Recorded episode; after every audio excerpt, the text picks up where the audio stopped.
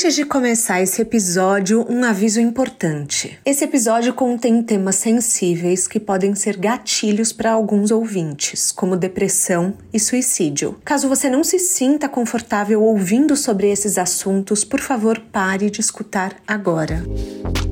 Eu sou a Thais Roque e esse é o De Carona na Carreira, um podcast que apresenta as mais incríveis jornadas profissionais de executivos a celebridades.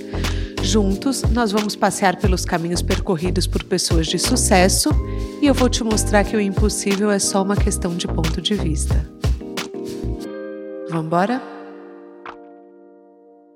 Quantos de vocês conseguem ser vocês mesmos nos espaços que ocupam? A minha convidada de hoje pensa totalmente fora da caixa e é isso que me fez convidá-la para o podcast. Ela é fã da Beyoncé, do Lewis Hamilton, ela é sócia e líder de diversidade e inclusão na XP. A Ana K. Mello é a única em tudo que faz e tem orgulho de ser assim. Uma mulher preta, periférica, que é sócia de uma das maiores empresas de investimento do país. Hoje, a Ana é palestrante do TEDx, ocupa a lista das mulheres mais poderosas do mercado, mas nem sempre foi assim. Diagnosticada com depressão aos 11 anos de idade, ela teve a sua trajetória profundamente marcada pela doença até os 23. Tentou suicídio duas vezes. Na segunda, perdeu uma perna e se tornou PCD. Para ela, padrões aprisionam e o futuro é livre. Portanto, a sua busca diária é investir em diversidade e inclusão para garantir a sustentabilidade do seu negócio. Seja fazendo uma palestra ou criando um conteúdo nas redes sociais,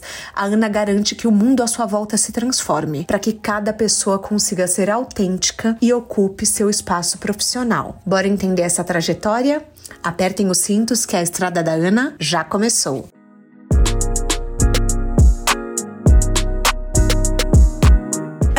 Seja bem-vinda ao De Carona na Carreira. Quer dar um oi para os nossos caroneiros? Olá, caroneiros! Prazer estar tá aqui. Obrigada, Thaís. Ana, devorei seus conteúdos, então assim, tenho muita pauta para falar, mas vamos começar por partes. No seu TEDx, você fala sobre a importância da gente pensar fora da caixa. Só que assim, o mercado, Ana, vamos combinar.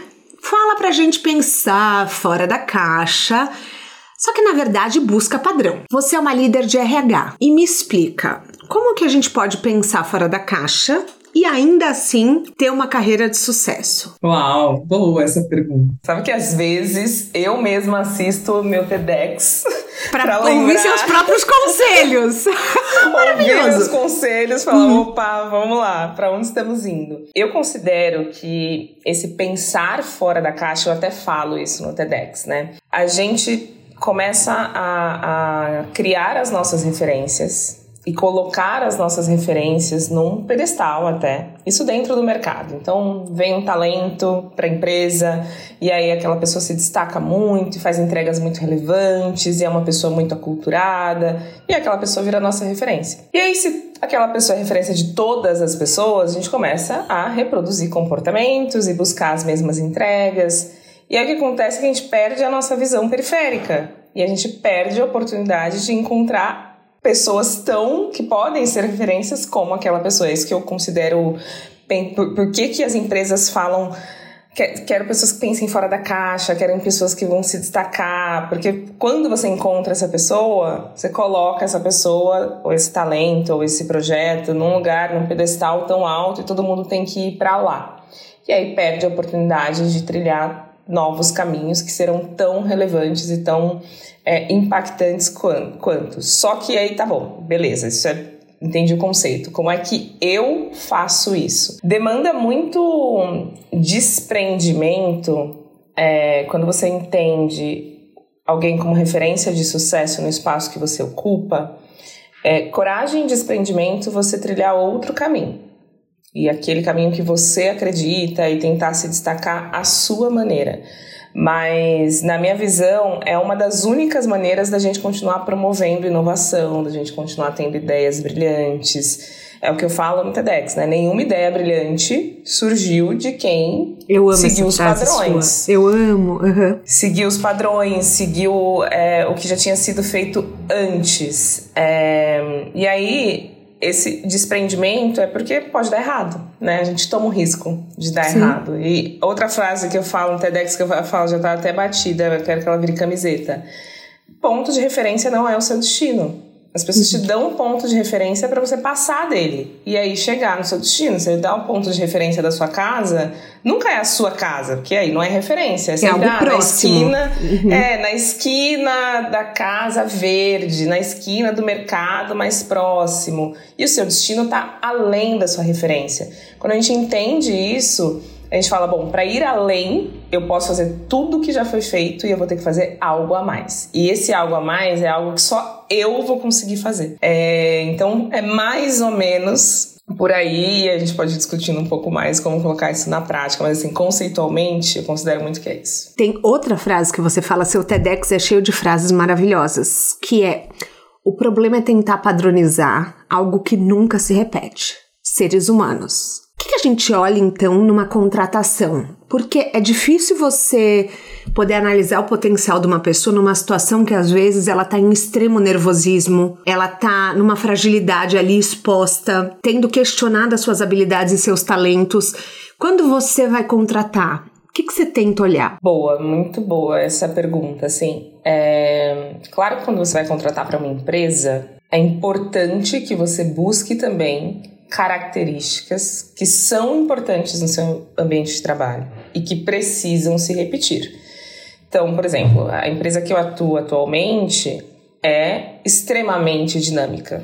Extremamente dinâmica. Uhum. As coisas mudam todos os dias, o tempo todo, e eu preciso de pessoas é, que lidem bem com essa quantidade de mudanças. Ah, eu sou tão buscando... metódica, eu não sei se eu ia conseguir.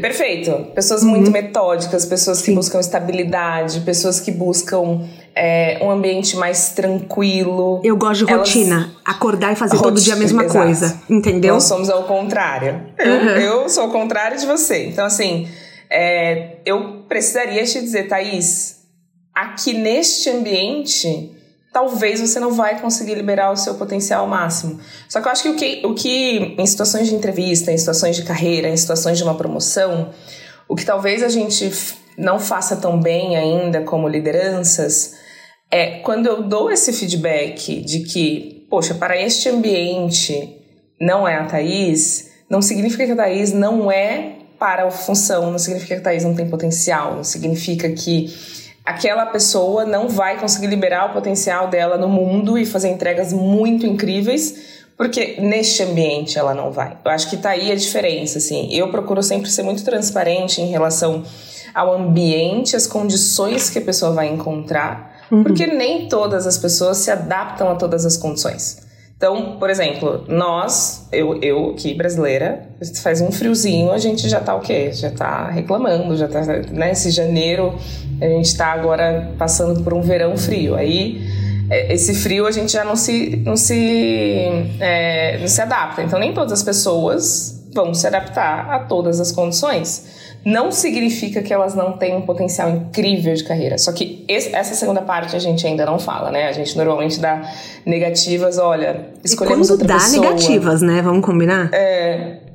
Exatamente. Porque não. normalmente a gente nem dá, com a vida tão corrida, o RH às vezes não, não dá feedback. É, só, você só vê que outra pessoa publicou lá no LinkedIn que entrou na posição uhum. que você estava sendo é, entrevistada, Exato. né? É, é muito delicado isso, porque eu entendo o ritmo do RH.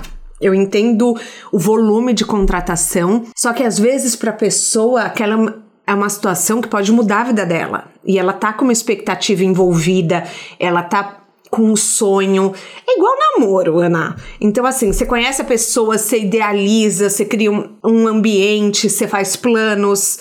E, e, assim, você pensando em entrar na empresa, que ela pode ser a empresa dos seus sonhos, entendeu? Hoje você trabalha na XP, que nem eu falei na abertura, que é empresa dos sonhos de muita gente. Então, assim, às vezes é, eu, o que eu converso quando eu escuto pessoas falando, ah, eu não recebi uma negativa nem uma positiva, e agora? Faz uma semana, faz duas semanas.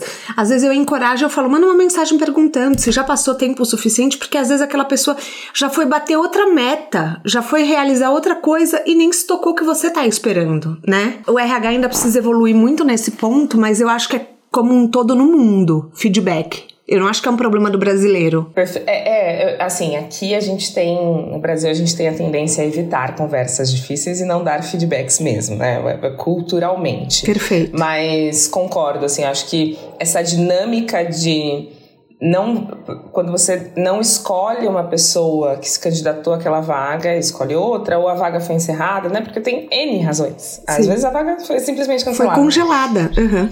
E, e você não não informa aquela pessoa, ali já um, um contrato já está sendo quebrado, né? Porque expectativas foram geradas dos dois lados. E isso eu considero também que é uma coisa que a gente tem que evoluir muito. Se eu pudesse dar um conselho para quando a gente está pleiteando uma posição no, na carreira, no, no, mercado corporativo, ou às vezes até uma concorrência quando você é empreendedora, né? Uma concorrência para conquistar ali um projeto que você quer tocar. É, e você não é a escolha, você não foi uhum. escolhida, você não passou no processo seletivo, a tua empresa não foi escolhida para tocar aquele projeto. Ainda que não venha o feedback, é, tem duas coisas que eu considero muito importantes que as pessoas façam.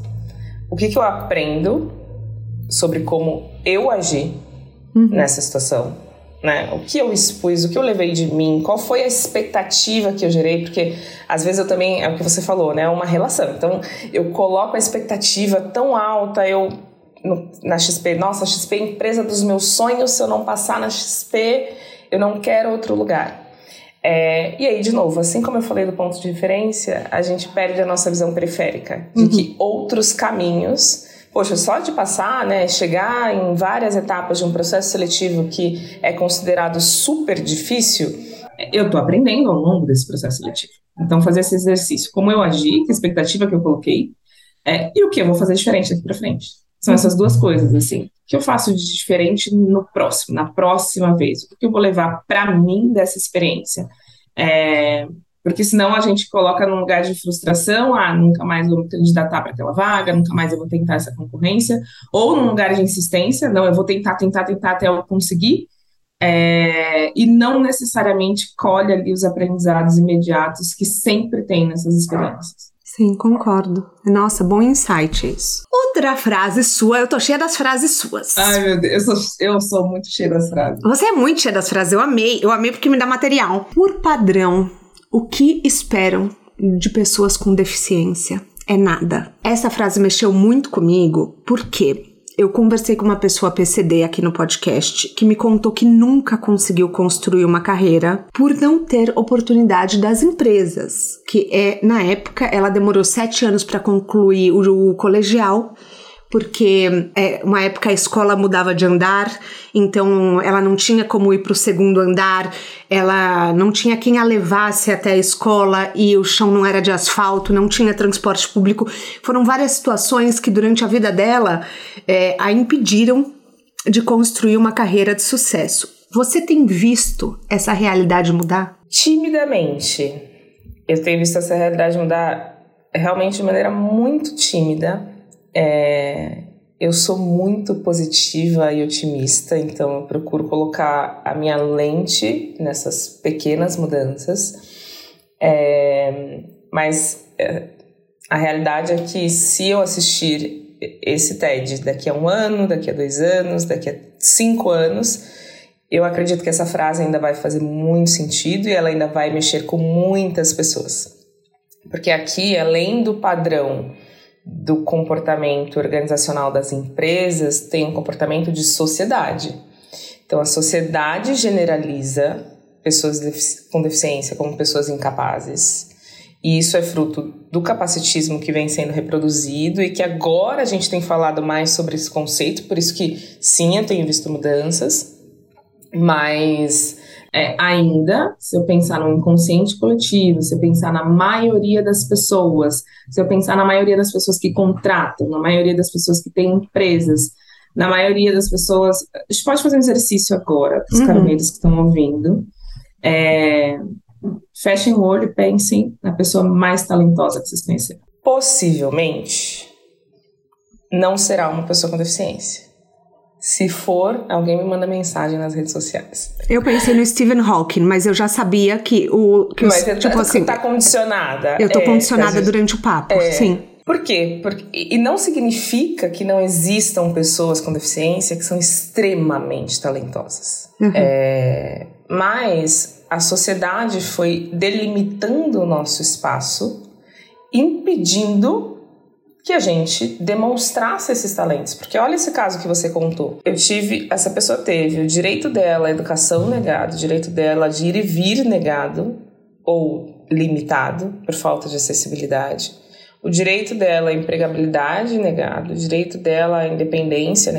São tantas negativas de direitos fundamentais que para essa pessoa chegar até uma empresa e ser considerada para uma posição, o quanto que ela também precisa é, ter uma. Porque aí tá bom, superei todas essas barreiras. Quando eu chego à porta dessa oportunidade, como é que tá essa autoestima? Como é que tá essa segurança para fazer essa entrevista? Como é que tá essa segurança para falar eu sou a melhor pessoa para essa posição? Eu sou muito privilegiada nesse sentido porque eu me tornei uma pessoa com deficiência aos 18 anos de idade. Aos 18 anos de idade, muitas das suas características, apesar de ser uma fase complexa, uhum. é, a sua autoestima, a sua percepção sobre você, a sua percepção de potencial.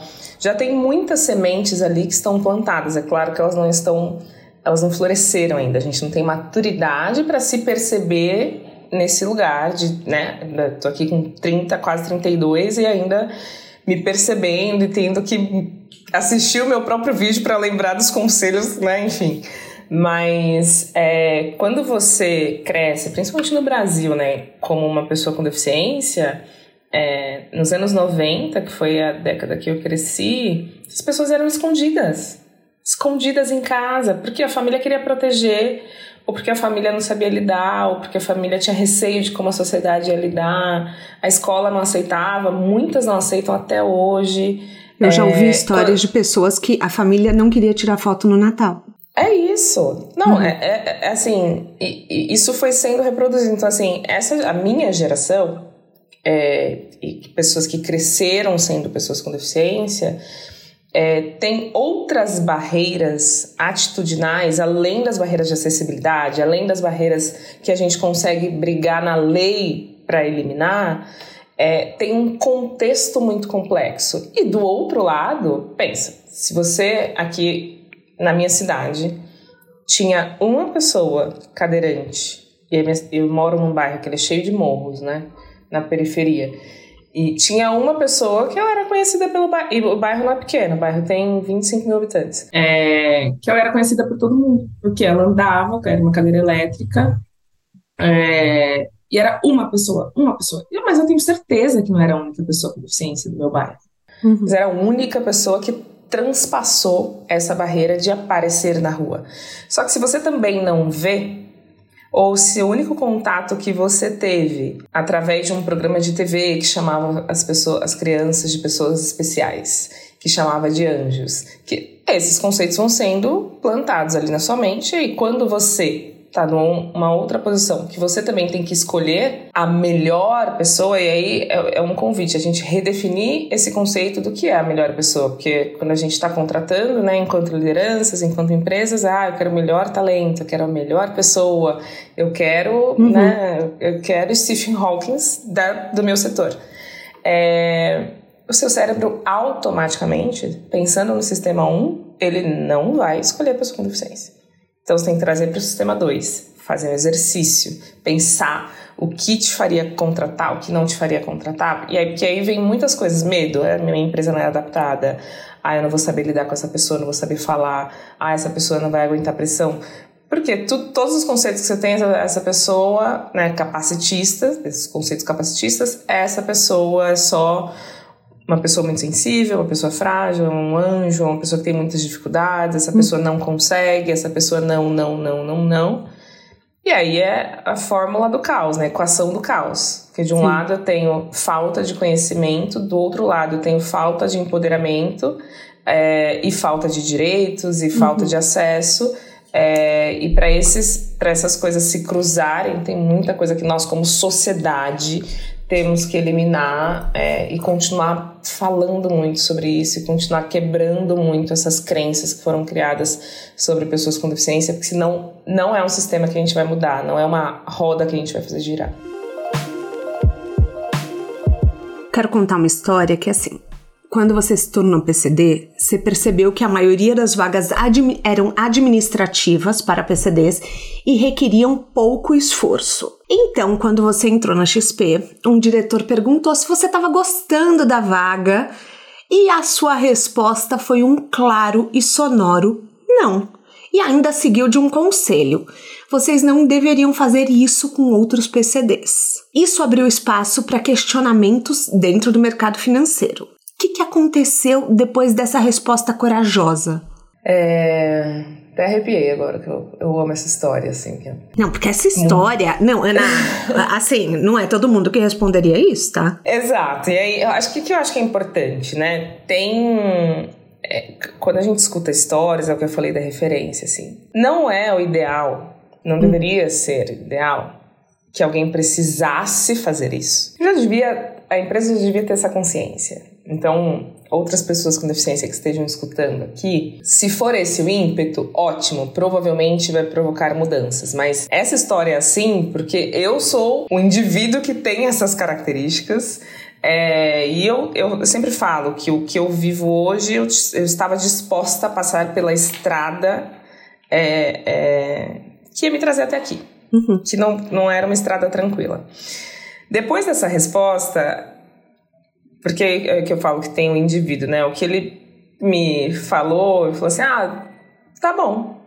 Então, a partir de agora, você vai cuidar disso aqui no XP.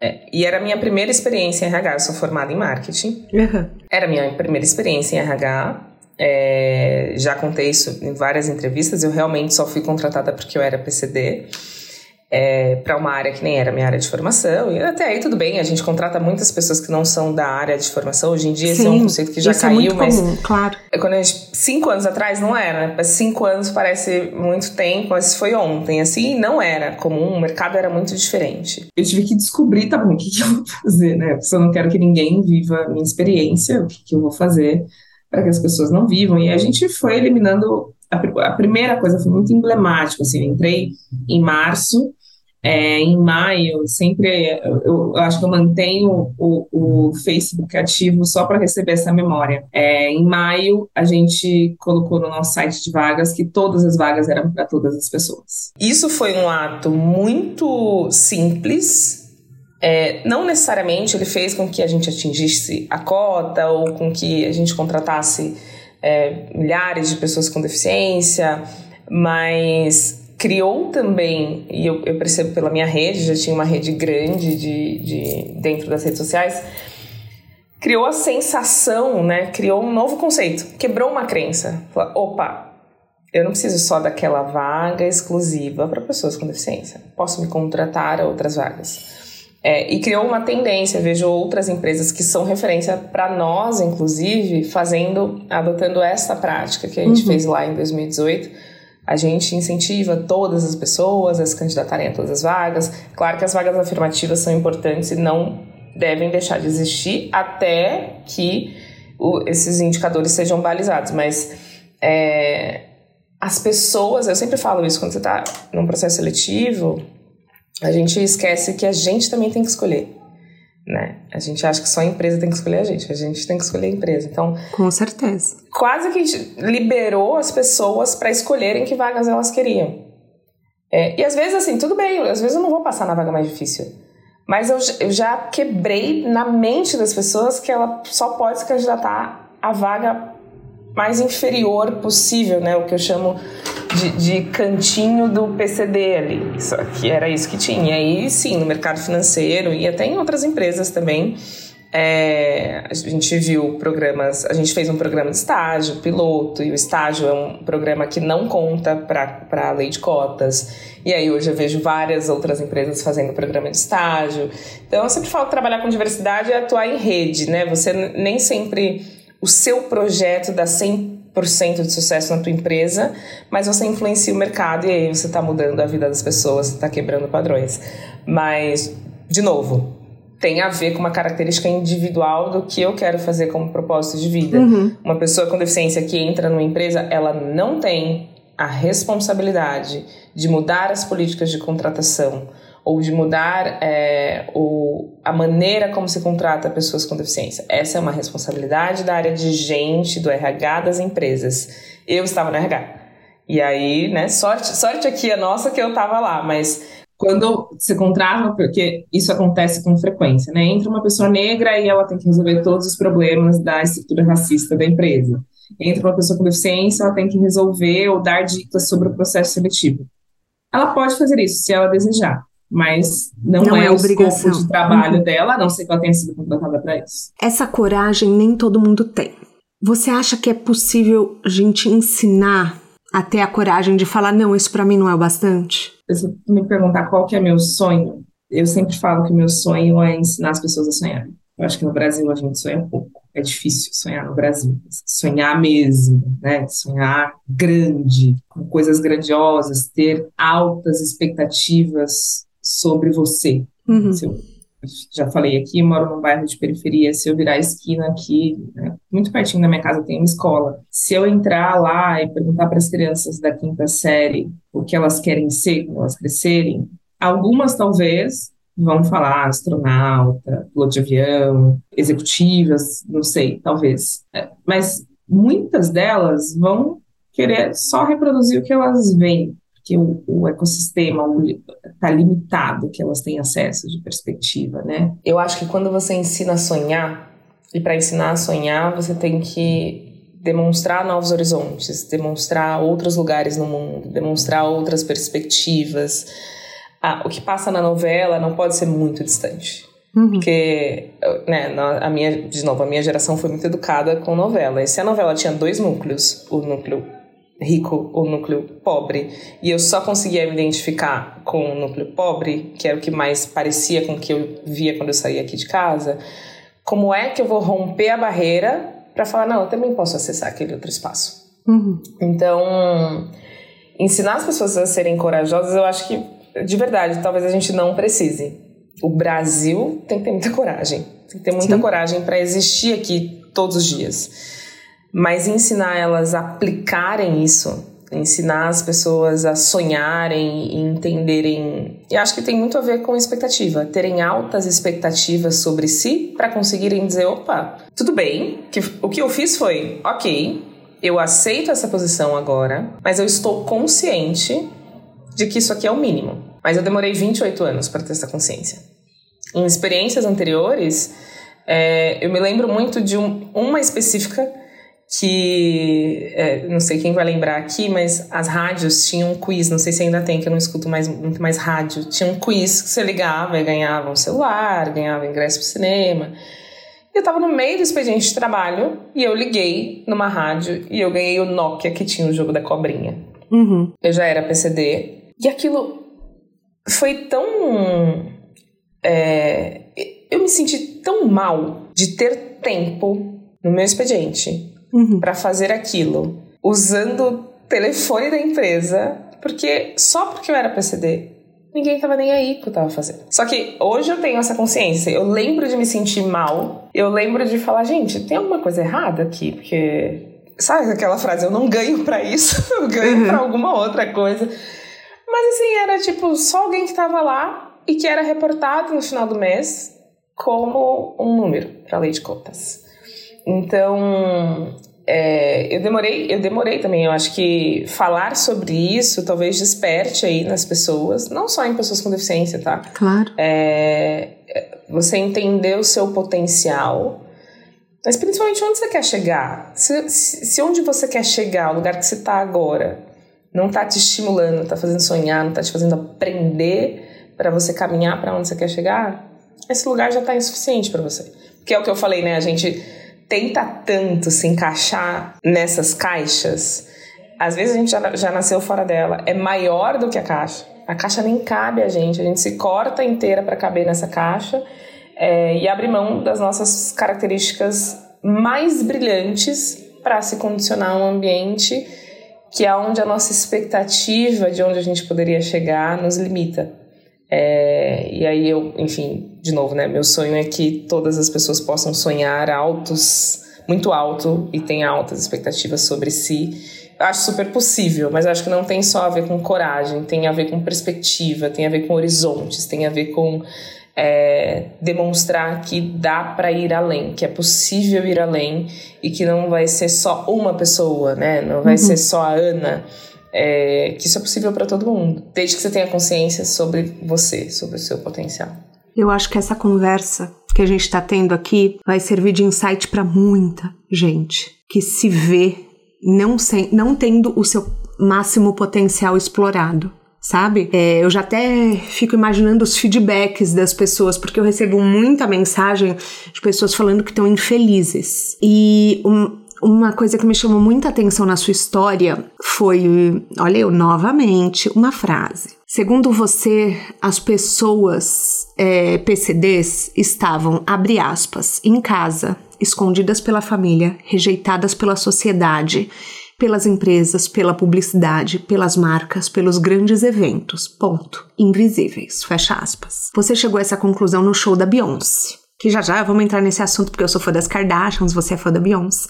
Amo. O seu lugar sempre foi de protagonismo nos 18 primeiros anos da sua vida. Então, assim, você fala que você, tipo, tava em cima do palco, você tava nas peças da escola e você não aceitou a invisibilidade que tentaram te impor. E eu achei isso muito profundo, muito, mexeu muito comigo ler esse texto seu nem sei se você lembra que você escreveu um texto bem antigo, acho que foi de 2018, hum, mas mexeu comigo é, essa história do show da Beyoncé, porque como lidar com algo de tamanha dimensão quando acontece na sua vida? Eu, eu fiquei questionando isso. É, é porque assim, isso.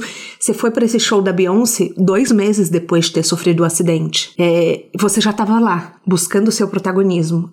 E isso me falou muito de você. Tipo, você não estava em casa. Não que fosse errado ou certo estar tá em casa ou ir no show da Beyoncé, mas isso mostrou para mim a sua força. E, e, eu fiquei assim, eu fiquei, nossa, muito, muito. É, eu, eu falei, cara, olha, olha que mulher incrível, preciso entrevistar ela. Como você lidou é, com é, tamanha dimensão de mudança na sua vida? É, eu acho que tem é, um elemento importante. Eu até recentemente fiz um post sobre isso, assim. É, no meu caso, e aqui, claro, quero chamar a atenção, né? A gente vai entrar num assunto que pode ser gatilho para algumas pessoas. Eu já então, dei um aviso no começo do episódio. Se atentem aí como vocês estão se percebendo, parem de escutar, né? Se for necessário. Mas quando você abre mão da sua vida, que foi o que eu fiz, é, por uma série de coisas e que aí tem muita coisa às vezes nas redes sociais, tem muitas. Não precisa entrar nisso agora porque eu, o que eu vou falar depois é o mais importante, assim, mas você tenta suicídio, quando está num lugar de tanta escuridão, é, você fala, não quero mais, eu quero só encerrar essa dor. E para encerrar essa dor, eu acredito que a única solução é me encerrar. O que, o que para mim significou depois, e aí tem algumas coisas importantes. Eu não desmaiei. eu, eu não desmaiei, fui criada numa, numa educação cristã, então eu, eu, tinha certeza que eu ia abrir o olho e ia ver o diabo. Eu tinha certeza. Uhum. Porque é o, é o, o salário do, do, do pecado, né? E aí, quando eu abri o olho, não vi Jesus, não vi o diabo, e eu vi o trem em cima de mim, foi muito automático. Eu falei, caramba, tem alguma coisa que eu tenho que fazer aqui.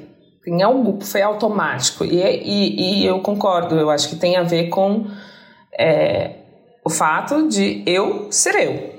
Não acho que todas as pessoas reagiriam assim. Eu acho que tem uma coisa, essa força, enfim, que às vezes eu tento correr dela, porque tem um peso aí também, né? Mas claro. é, tem, tem sim o fato dessa, de, de ser a Ana e do que a Ana tem para fazer nesse mundo e do que me foi confiado e entregue. Mas o ponto é assim, quando você abre mão e Deus, a ancestralidade, os orixás, o, que, o universo, o que quer que, que faça sentido para você encaixar nessa frase, te devolvem. É, para mim significou eu não vou ficar mais parada. Agora eu vou viver tudo que eu tenho para viver de maneira muito intensa e, e Naquela época, talvez só intensa, e eu tinha muito na minha cabeça: eu preciso pagar o milagre que eu recebi, eu preciso pagar o milagre que eu recebi. Só que o show é, era parte disso porque era realizar um sonho, né? Poxa, uhum. primeira, era a primeira vez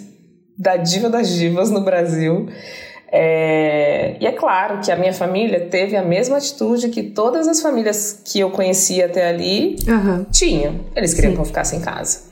Eles queriam me esconder arrumar um quarto para mim, mais escondido, no fundo da casa, na intenção de proteger, tá tudo certo. Quando eu falei que eu, que eu ia de qualquer maneira, foi uma revolta. E, assim, minha família é enorme, minha avó teve 11 filhos, então tem todo esse conselho familiar. É, mas aí, o, o que para mim pegou naquele, naquele episódio é: tá bom, eu fui, eu liguei antes, eu tentei me prevenir, eu perguntei dos espaços, eu entendi que eu tava indo, numa condição diferente do que eu iria antes. Então eu tentei me preparar. E foi um perrengue para chegar, o espaço não estava adaptado, estava tudo, tava tudo ruim, né? Assim, não tinha acessibilidade nenhuma, por quê? Porque as pessoas não iam. As pessoas não iam. Uma pessoa falar para mim que foi o que aconteceu, né? O segurança quando eu fui no banheiro, o banheiro estava molhado, eu estava com medo de cair porque tinha era recente a amputação, então mal sabia andar de muleta. É, e ele falar essa frase que eu não tinha que estar tá lá, eu tinha que estar tá em casa.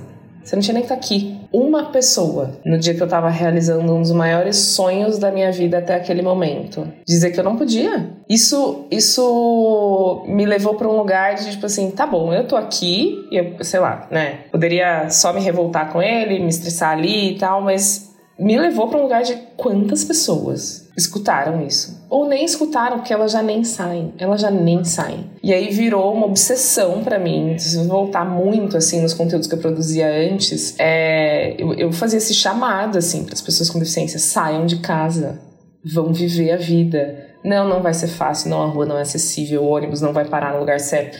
Mas vão, quanto mais a gente ocupar os espaços mais a gente vai enviar a mensagem para a sociedade que a gente existe e que a gente vai sim exercer os nossos direitos e o direito à vida. É basicamente o direito à vida. Você imagina uma pessoa não poder ir para a escola. Eu, e eu passei por isso, tá? Também, eu, na faculdade, na primeira faculdade que eu fiz, que eu tentei, que parei, que não era o curso que eu queria, o elevador estava quebrado sempre.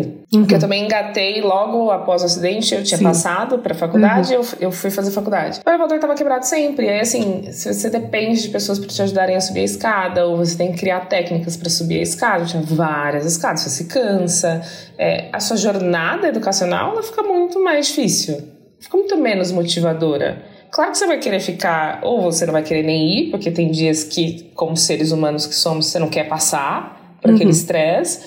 Ou claro que você vai querer ficar na cantina comendo um croissant, entendeu? Na aula que não te interessa. Porque pra você chegar na aula que te interessa, não é um dois, é um dez, é um uhum. vinte. 20 degraus, 10 degraus. É um esforço que não as outras pessoas não têm que fazer. E aí que tá, né? Se você espera nada de pessoas com deficiência, puxa, a gente deveria esperar muito, muito, muito mais. A gente deveria esperar o triplo, porque essas pessoas sempre fazem o triplo. E aí eu tô falando de uma deficiência, minha deficiência, que é, eu tenho a minha mobilidade praticamente integralmente preservada. Com a prótese, assim, é, tenho uma vida é muito parecida com de uma pessoa típica, né, sem deficiência. Uhum. É, mas ainda assim tem restrições, tem limitações. O período de reabilitação, que foi esse período que eu fiz essa faculdade, é, é desafiador. Às vezes dá ruim, né? Às vezes tem épocas que minha perna cheia de bolhas e tal.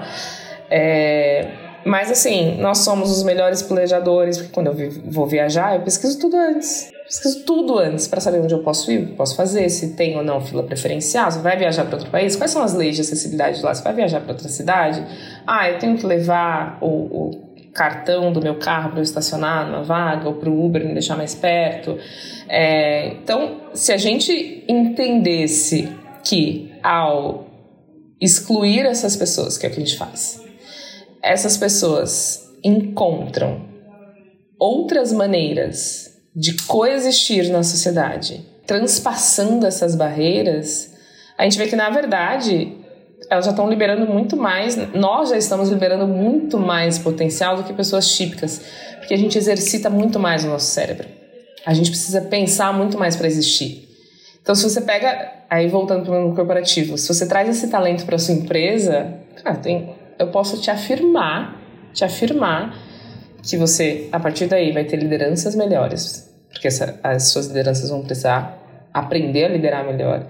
Você vai descobrir talentos para os quais a sua visão não está expandida, não está atenta. Fazer isso, assim, esse ponto, as pessoas estavam escondidas e ali me despertou realmente um desejo de que não estivessem mais. E hoje eu vejo, isso que eu falo, eu vejo mudança, mudanças tímidas, mas é, quando eu fiz meu primeiro post sobre o Rock in Rio, que foi também uma experiência tenebrosa, eu não, vi, eu não via, via eu e algumas pessoas que estavam com gesso no, no pé e uma pessoa cadeirante. E hoje, né, no, no, na última edição, eu vi influenciadores com deficiência, que são pessoas com deficiência, fazendo conteúdo sobre o Rock in Rio. Então tem uma mudança. Os espaços que eu ia e eu me sentia a única é, hoje eu olho para o lado e falo, opa, tem, tem as pessoas estão vindo, as pessoas estão coexistindo, alguma coisa aconteceu. E, óbvio, né, são 13 anos, se não tivesse acontecido nada, eu ia estar em dívida, em débito aí com a ancestralidade ainda, mas acho que estamos estamos equilibrando essa conta. Eu acho importante a gente falar aqui que depressão é uma doença séria e que precisa de tratamento médico. Às vezes por um período, às vezes em outros casos, por exemplo, como é o meu caso, um acompanhamento pela vida inteira. Se você está nos ouvindo e sofre ou passa por isso, procure ajuda. O CVV, que é o Centro de Valorização da Vida, presta apoio emocional e prevenção ao suicídio atendendo voluntária e gratuitamente todas as pessoas que precisam conversar. Sob sigilo total por telefone, é, e-mail e chat 24 horas todos os dias. Ligue 188 para obter ajuda ou entra no site www.cvv.org.br. Repetindo, www.cvv.org.br. Ana, o Magalu fez um processo de trainee focado em jovens negros e foi um tremendo sucesso. Inclusive, porque é uma reparação histórica que precisa ser feita por anos de desigualdade. Que outras ações você tem visto é, no, no mercado que a gente pode falar para os caroneiros levarem para os seus chefes para garantir diversidade e inclusão no negócio? Olha, Thais, não tem uma fórmula, mas eu acredito muito que tem um despertar. Entender exatamente o que você falou, que processos afirmativos, e aí cada empresa vai encontrar o seu. Magalu fez o trainee, outras empresas fazem vagas afirmativas, nós temos aqui a XP Educação e por aí vai. Entender o que funciona para sua empresa é você que está aí na tua empresa, você que vai falar com a tua liderança e vocês vão chegar no que funciona para nós. Mas entender que se manter inerte, se manter parado ou achar que as coisas vão se resolver só porque eu não tenho a intenção de excluir, sem esse despertar as coisas não funcionam. Então, para mim é o passo mais importante, é entender que existe uma desigualdade que começa no sistema educacional, que começa é, em camadas muito profundas no nosso país. Eu sempre falo que fazer, atuar com diversidade e inclusão no Brasil é o que a gente sabe de Brasil, Harvard não ensina. E, e tenho super vontade ainda de estudar lá, mas talvez não sobre esse tema. Porque o que eu sei de Brasil eu aprendo aqui com as minhas vizinhas. O que eu sei de Brasil eu aprendo com as minhas primas, tiveram vários filhos e criaram todos eles e por aí vai. Então, que começa em camadas muito profundas. Se eu só achar que em processos seletivos, sem fazer nenhum esforço, vão aparecer pessoas que têm marcadores sociais, sejam de cor e raça, seja de é, CEP, né, seja de moradia, seja de geograficamente, ou de gênero, ou de deficiência, é, eu vou continuar reproduzindo a exclusão que existiu até aqui. Então, é, olhar a sua empresa hoje e entender que preci algo precisa ser feito. Mas entender mesmo, não porque a XP está fazendo, não porque o Magalu está fazendo, não porque a Natura está fazendo.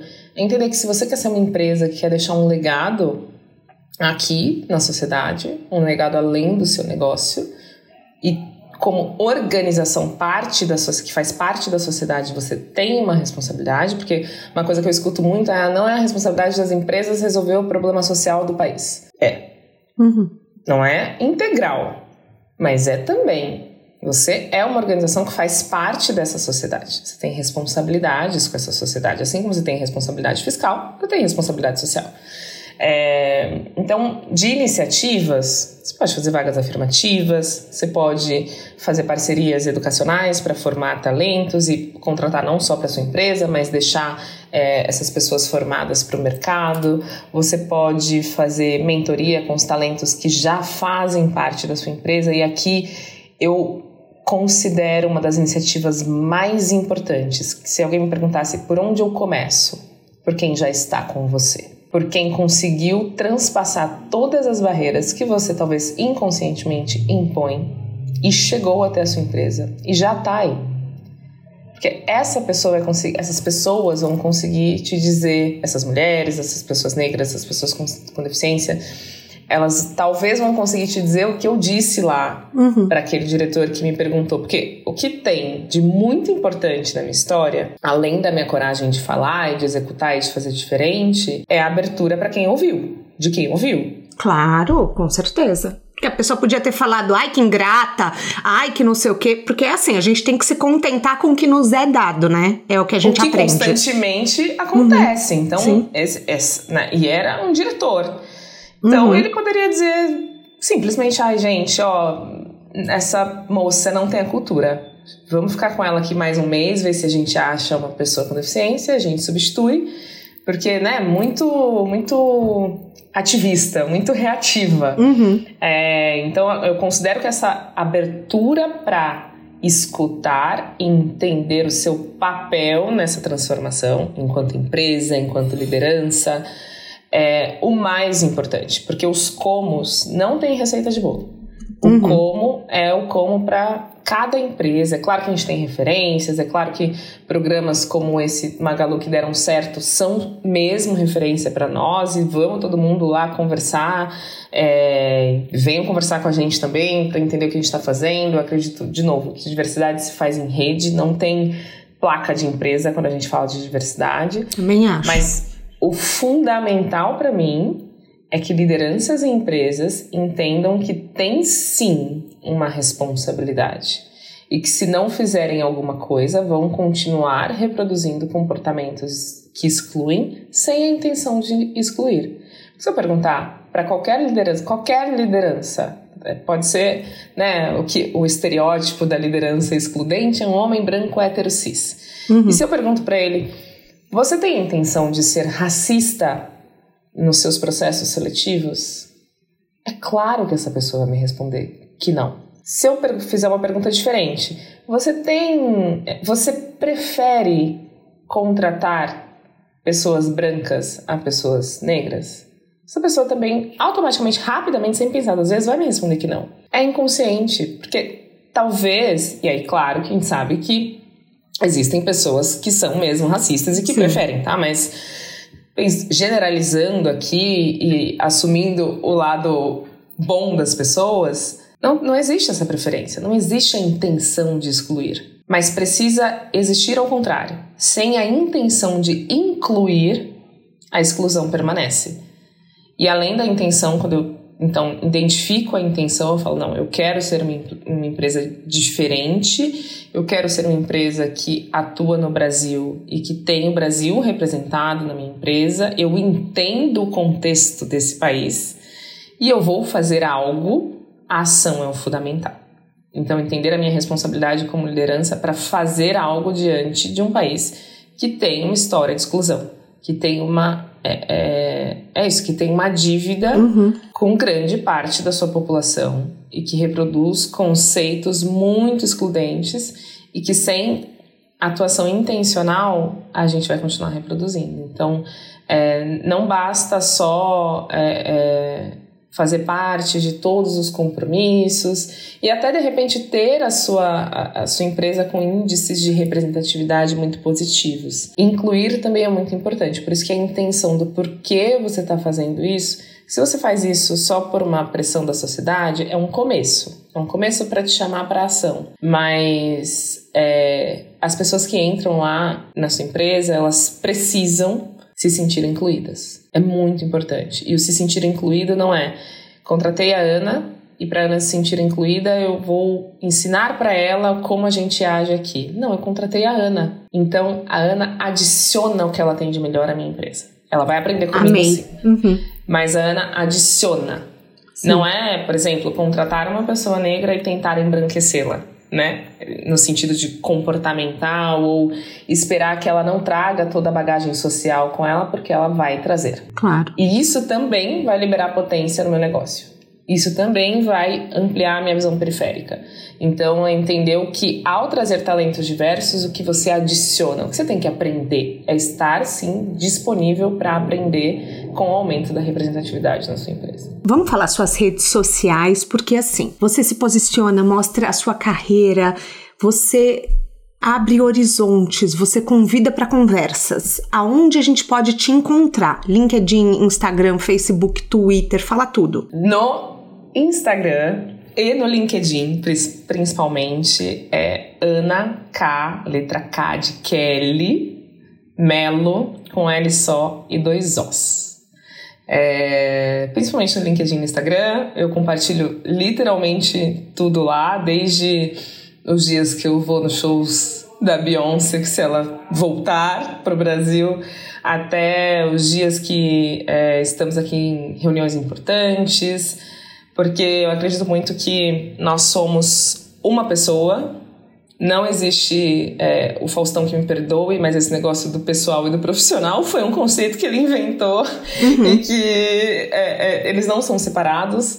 Então, gosto muito de compartilhar a potência que tem sermos nós mesmas nos espaços que a gente ocupa, todos eles, e como isso se complementa e coexiste e como a nossa potência está aí e não em tentar ser uma aqui, outra lá. Então, espero que a gente possa continuar essa conversa nas redes sociais. A minha rede social, vocês já sabem, arroba Rock. Eu quero convidar os caroneiros para assinar a newsletter, que é gratuita e fala sobre empreendedorismo, atualidades, tem uma pegada meio de cultura pop, porque assim como a Ana, eu amo cultura pop. Uma fofoca internacional me chama que eu tô lá. O link tá no descritivo do podcast, de todas as plataformas que a gente está falando aqui e vale a pena a leitura.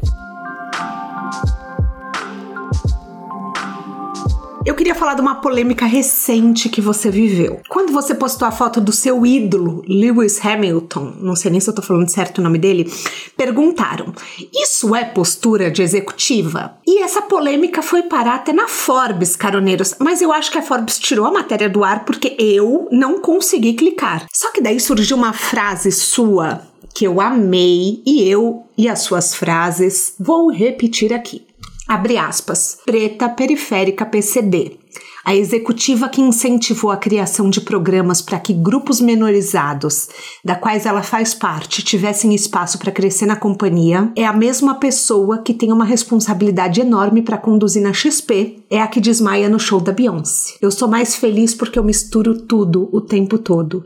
A Ana é uma só. Fecha aspas. Eu amei porque eu sou muito julgada por ser fã de Kardashians e eu falo que elas são a maior escola de empreendedorismo que o mundo já viu.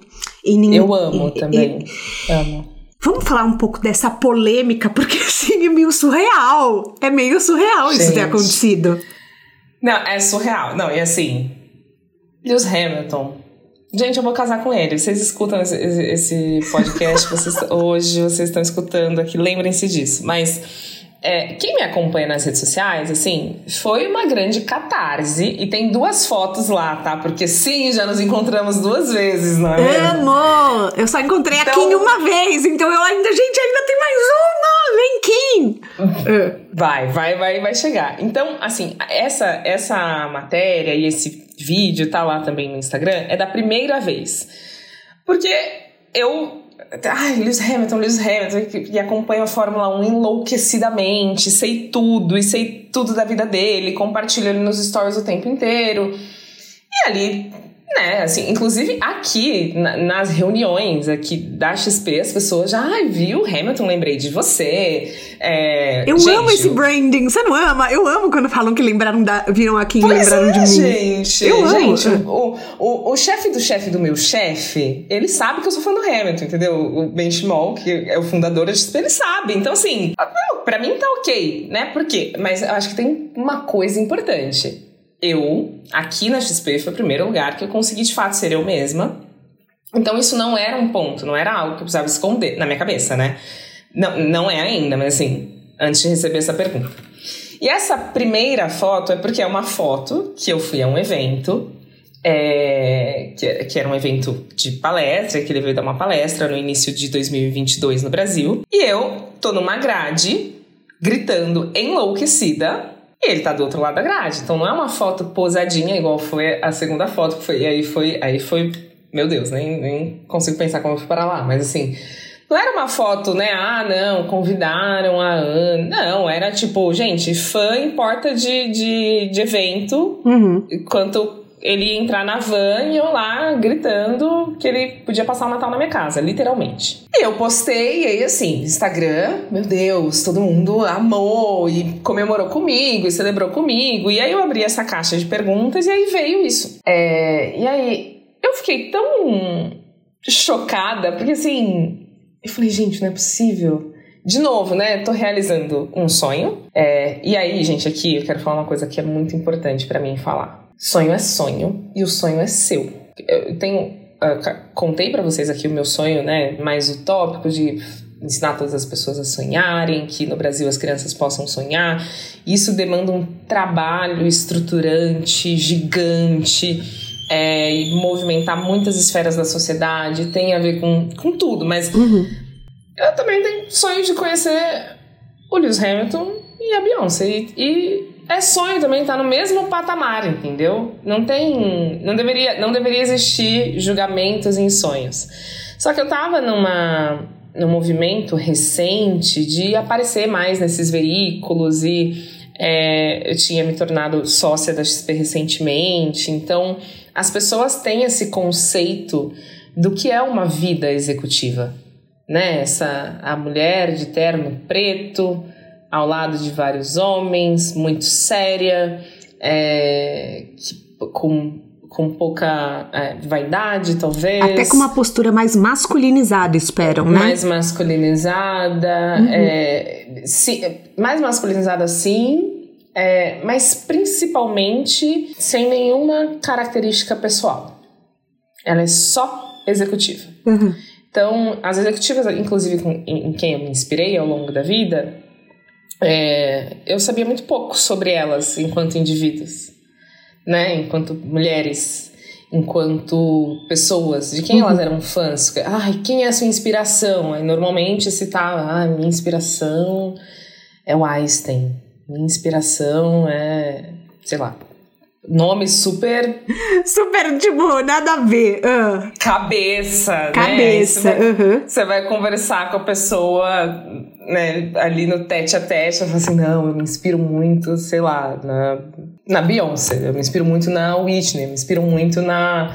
Tem uma executiva super próxima de mim que ela foi enlouquecida da Cher.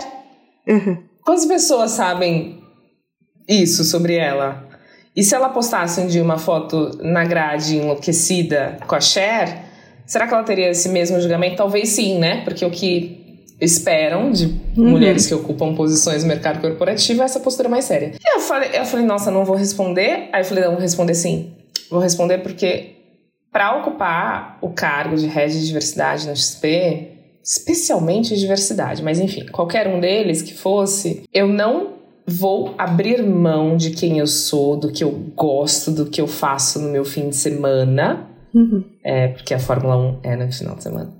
É, isso não subtrai nada do que eu faço na segunda-feira. Para mim, a mensagem mais importante era isso: ter ido lá, e detalhe, detalhe, quem estava nesse evento também era o Guilherme, tá? Super incentivando, não, vai, Vai, vai, vai tirar sua Seu foto. Seu chefe, vai... pra quem não sabe. Uhum.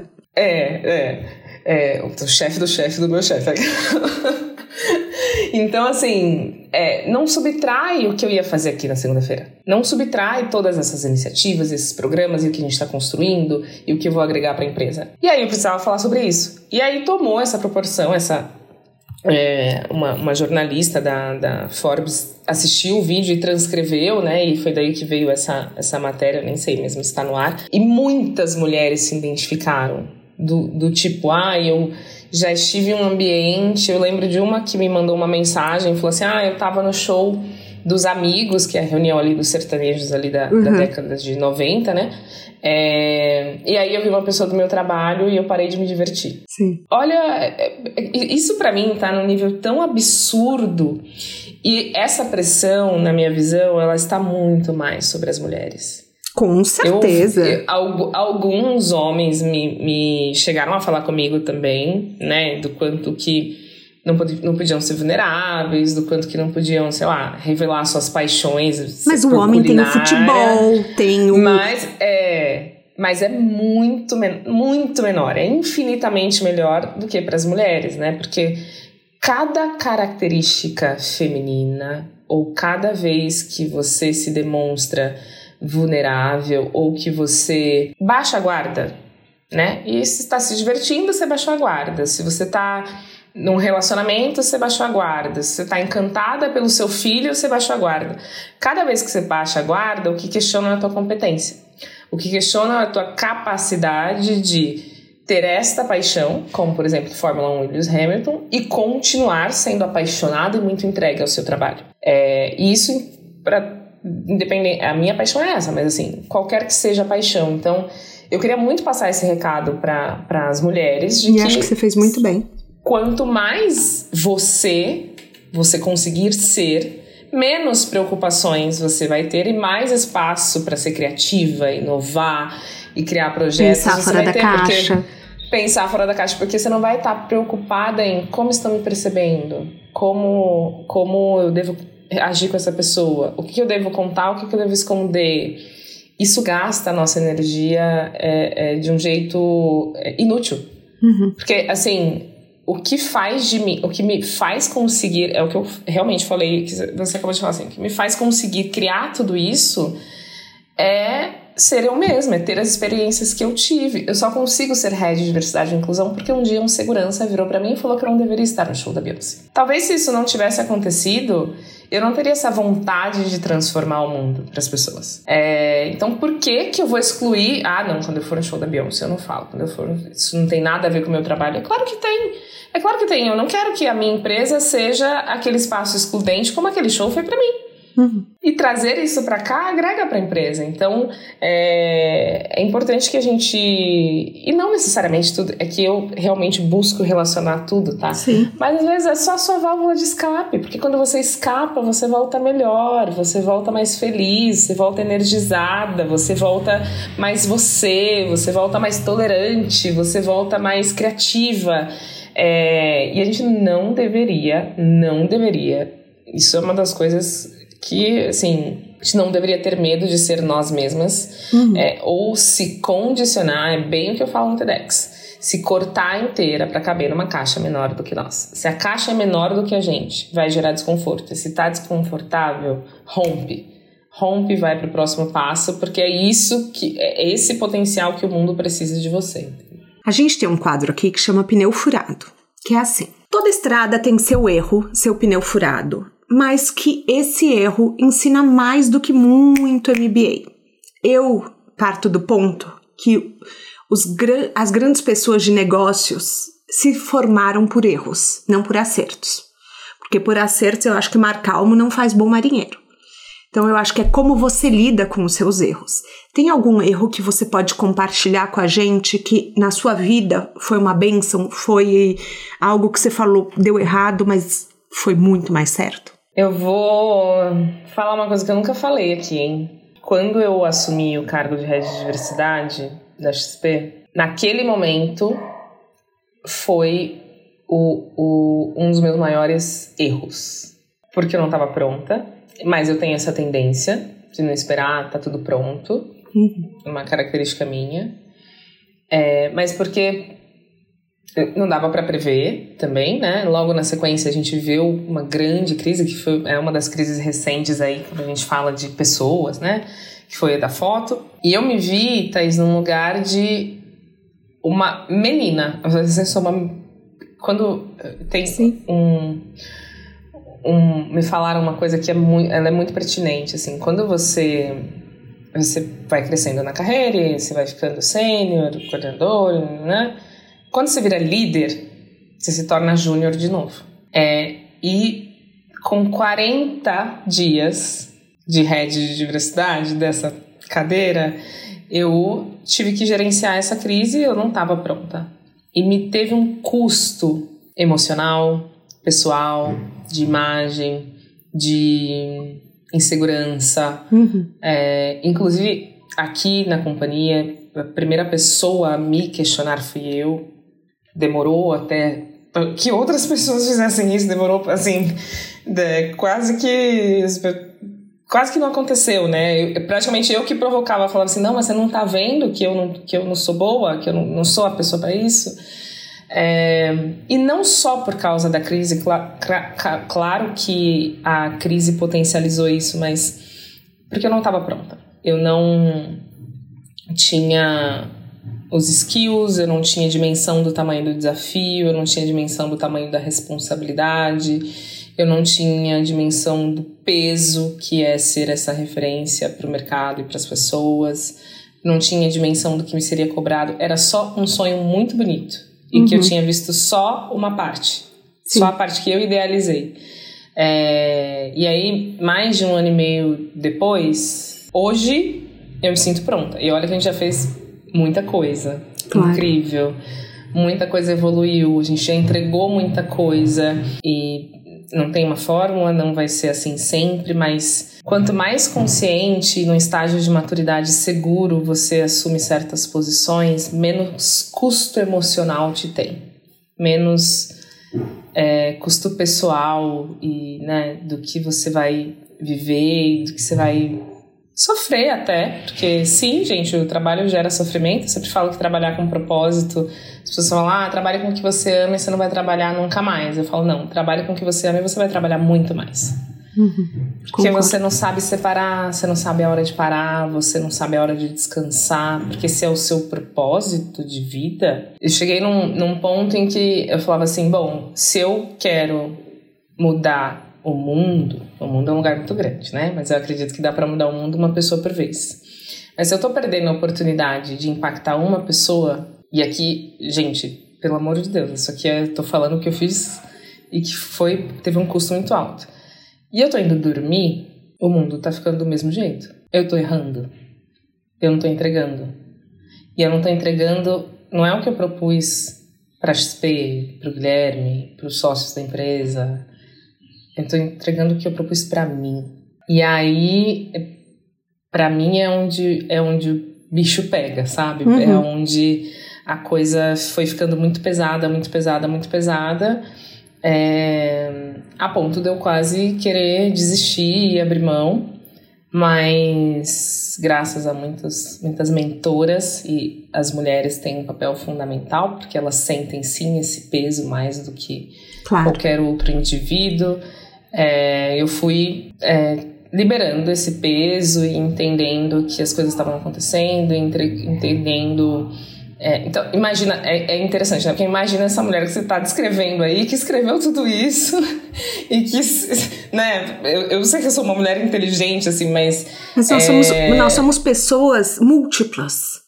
Exato. Então, nossa, eu te entendo tanto, porque é, é uma coisa que, assim, você você pode ajudar, encorajar, mas eu, eu, falo sobre carreira o dia inteiro. Isso não quer dizer que quando chega na minha carreira eu sempre sei o que fazer. Isso Exatamente. não quer dizer que eu não dê um conselho errado ou uma bola fora. Isso não quer dizer que eu não me veja questionando ou que às vezes a minha empresa não fecha a conta. Tem um monte de coisa. É, mas assim, no fundo a gente sabe a mensagem que a gente quer passar. Exatamente. Eu te entendo. Exatamente. É, não, e assim, a ponto de, de. E não era. A gente fala ah, síndrome da impostora.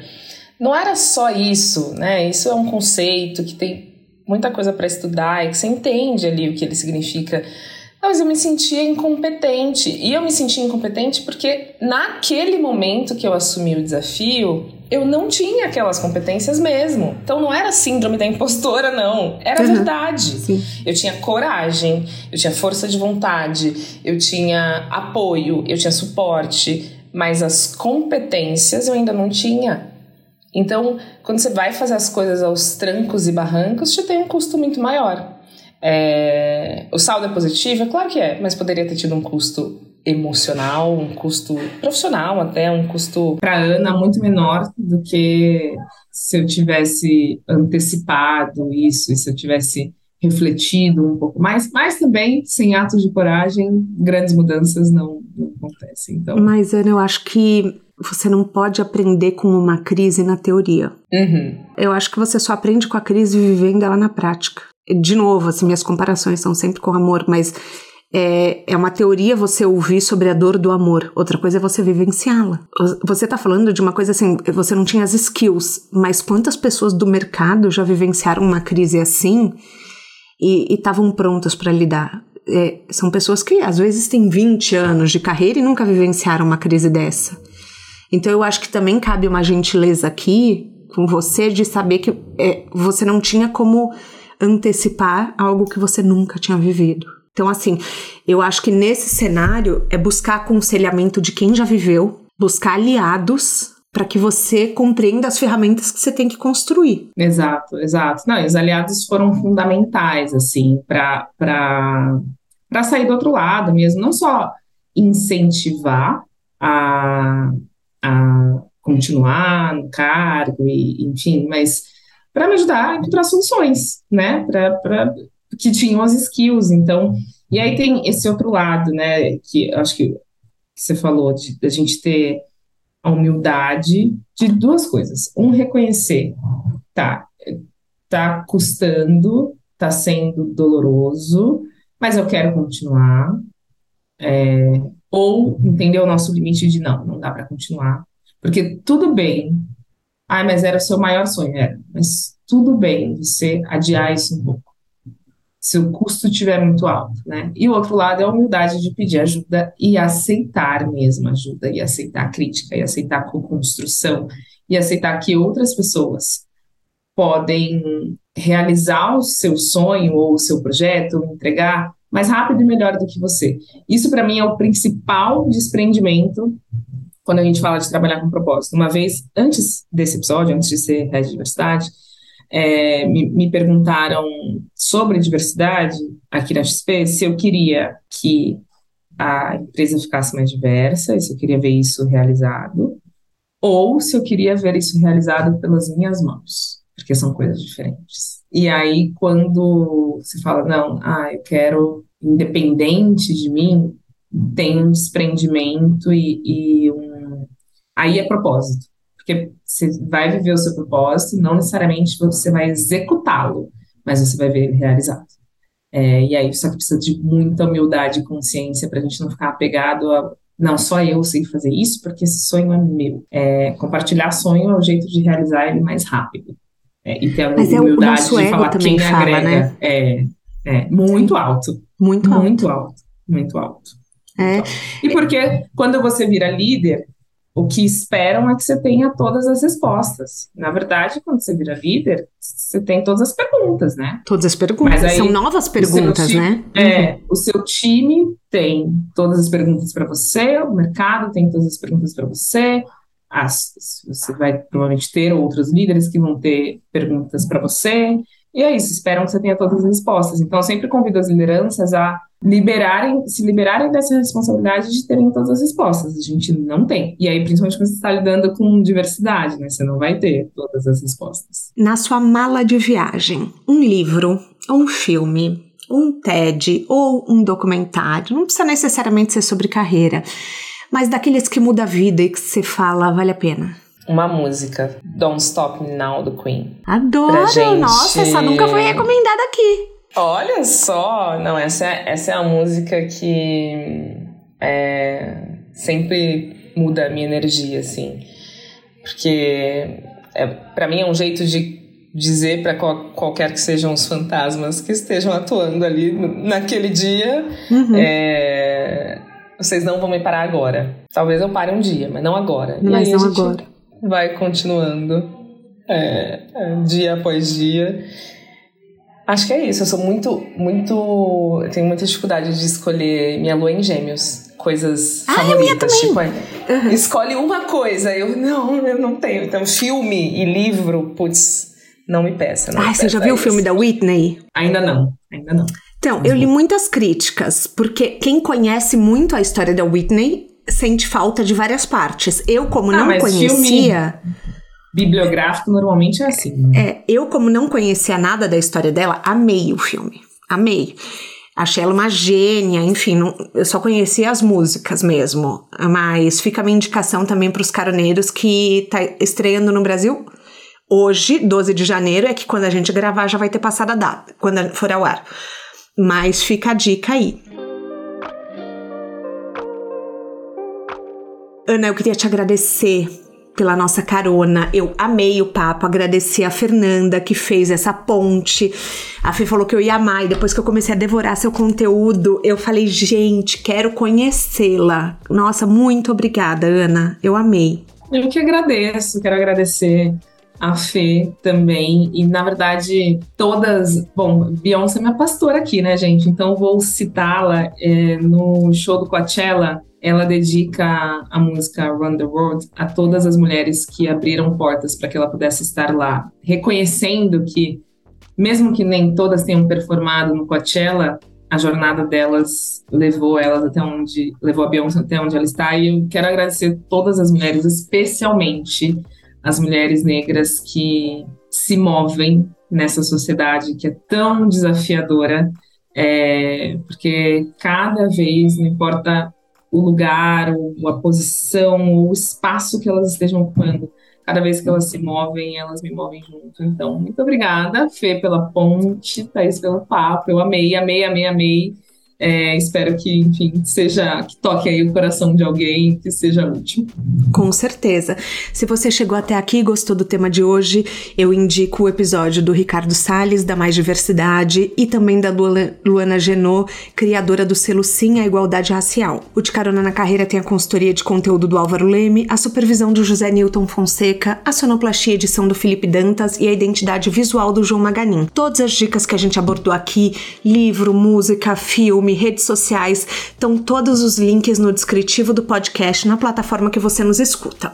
Bora lá no Instagram falar mais sobre o episódio de hoje. A gente volta na próxima semana com mais um de Carona na Carreira. Um beijo grande.